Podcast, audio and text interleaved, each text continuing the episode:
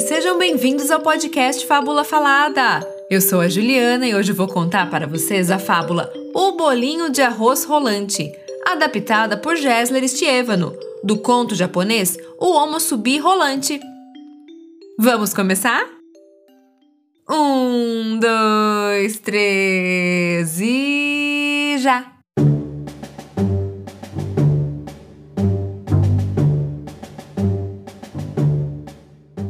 uma vez um velho lenhador que, após uma manhã inteira de trabalho, parou para descansar e comer alguns bolinhos de arroz que havia trazido consigo em um bornal de pano grosso.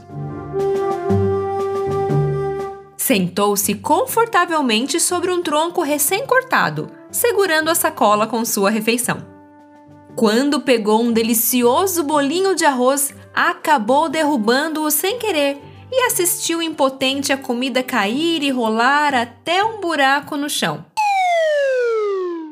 De repente, um coro de vozes agudas soou da abertura escura. Bolinhos de arroz, bolinhos de arroz, saborosos e suculentos.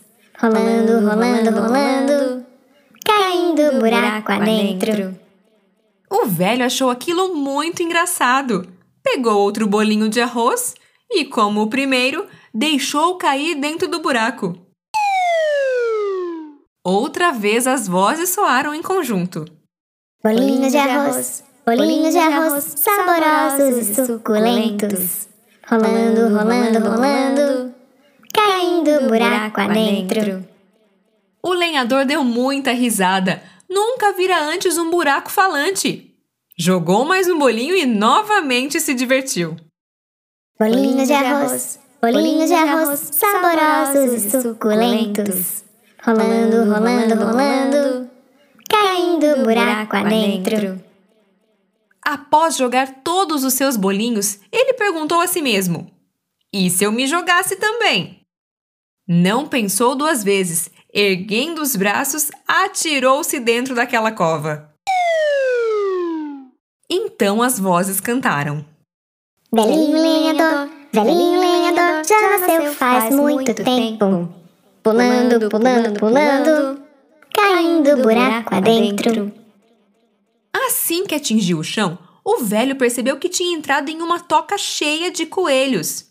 Mas não era uma toca qualquer, não, pois era toda decorada com quadros, móveis e até algumas esculturas. Havia também lustres no teto e luminárias nas paredes que tornavam claro o amplo salão sem janelas. Seja bem-vindo, vovô! Disseram os coelhos animados enquanto levavam o velho à mesa grande no centro da toca. Em seguida, serviram um delicioso banquete com todo tipo de comida. O velho comeu como nunca.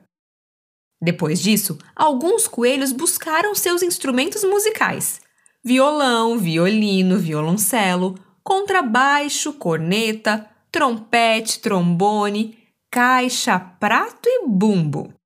Todos juntos começaram a tocar.